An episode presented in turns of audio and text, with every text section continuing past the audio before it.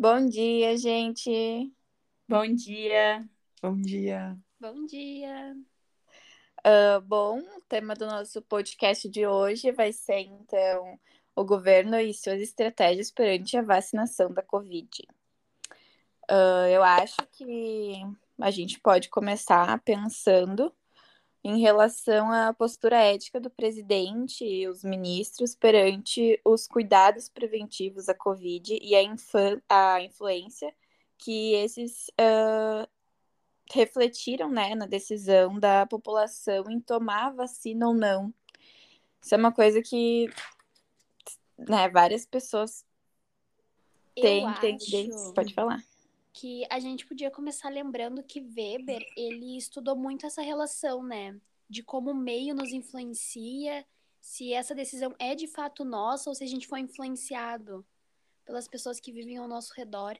E eu acho que o fato do presidente Bolsonaro ter feito propaganda, né, contra a vacinação, não de uma forma tão explícita, mas ele deixou bem claro que ele era contra, uhum. levou muitas pessoas que às vezes nem teriam buscado saber a fundo como que funciona, como que é, quais os benefícios, só saíram falando que também eram contra, porque aquela pessoa qual elas se espelham é contra também. Outra coisa que acabou influenciando muito, mesmo que vários médicos e especialistas já tenham falado que não há comprovação científica, é a questão do tratamento preventivo e o uso da cloroquina e tal, que não tem comprovação científica nenhuma e acabou sendo muito popularizado pelo governo e muitas pessoas ah, que não têm uh, informação suficiente sobre isso acabam, né, concordando sem nem saber. Vai ser muito complicado. É, a gente vai achar meio que uma explicação teórica para isso, basicamente ali em Weber, né? Quando ele fala de poder e dominação. Uh, para ele, o poder está associado à ideia de dominação, ao relacionamento de sujeição e tudo mais. E é bem interessante porque, para ele, tem três uh, esferas de dominação, né? A dominação carismática, a tradicional e a legal. E o Jair Bolsonaro, Jair Messias Bolsonaro, uh, ele se encaixaria na dominação carismática, na dominação legal. Já, uh, né, a tradicional não, não, daria muito, porque teria a ver com tradição e tudo mais. Então, seria a legal, devido à legislação, né? caracterizado pelas leis e é uma dominação bem moderna, porque a questão assim legislativa ela não é tão antiga assim na nossa história. E a carismática, que é bem o que vocês estão falando a respeito da devoção da população, né? Que uh, tem gente que ama ele, é super fanático, como as pessoas que estão saindo na rua sem máscara, as pessoas estão fazendo uh, protesto e. Ou recusando a tomar a vacina. Exatamente, ou recusando a tomar a vacina justamente pela influência que o presidente tem por acharem, por se identificarem com ele, ou acharem que ele tem um, a sabedoria maior, então eles É, eu acho, eu acho que como ele, ele concordou com interesses de uma certa parcela de, de uma população, principalmente privilegiada, a gente tem que admitir, Sim. E como ele né, a favor desses mesmos interesses, eles acabaram apoiando e acharam que tudo que ele faz é certo uh, e até defender coisas absurdas como a gente sabe que acontece. Sim, exatamente, por pura influência, né? E afetiva, assim, né? Porque se tu raciocinar um pouco, tu vê que é, é babozinha. É porque o Brasil tem muito disso, né, gente? Que eles esperam que venha um salvador da pátria que vá salvar o país de alguém. Aí pra, é, o país precisava ser salvado do PT e escolheram o Bolsonaro, por isso. É um extremismo, né? Sim. Uh, eu tava vendo também que isso é bem interessante, assim, no âmbito da dominação legal, porque na dominação legal a gente entra na questão dos direitos e deveres, né? Ela é também ligada à burocracia, que é representada por isso, uh, onde os representantes executam a, as leis, né, a ideia de dominação legal. E dentro dessa dominação, a gente já entra para o setor jurídico do país, que daí tem três poderes: o legislativo, o executivo e o judiciário, onde a gente tem um contato mais uh, direto, sim, em termos municipais e estaduais, com o judiciário, não, com o executivo e legislativo, desculpa. E isso é uma coisa que está bem presente no nosso cotidiano agora, que é a questão da CPI, né? No poder legislativo, uh, em âmbito da União, da União Federal, né? A gente tem, uh, ele tem que né, legislar, fiscalizar o executivo, verificar as leis e tudo mais.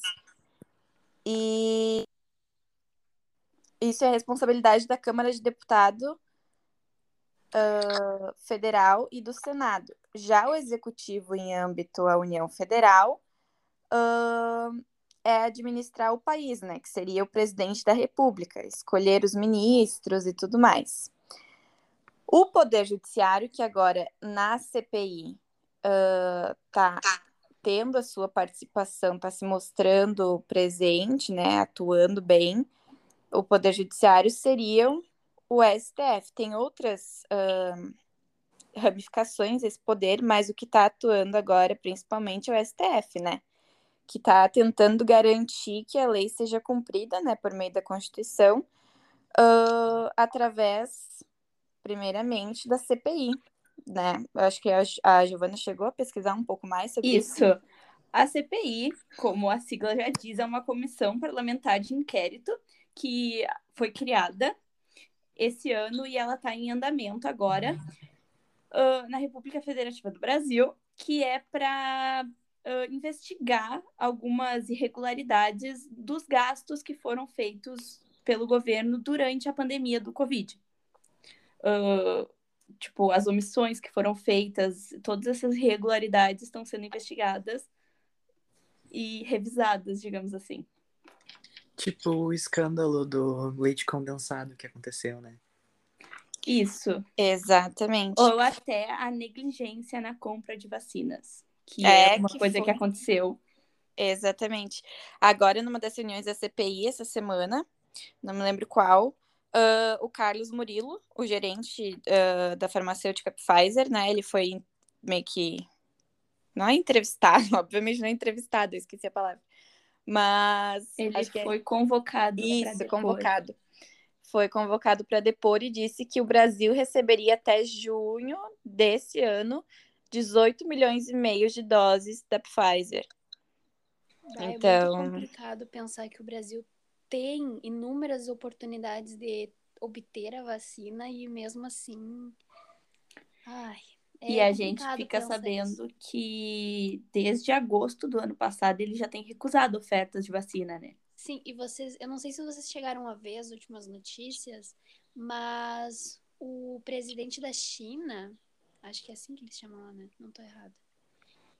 Ele achou ofensivo a forma como, não sei, não vou lembrar agora o que eu li exatamente, mas o Bolsonaro ofendeu a China.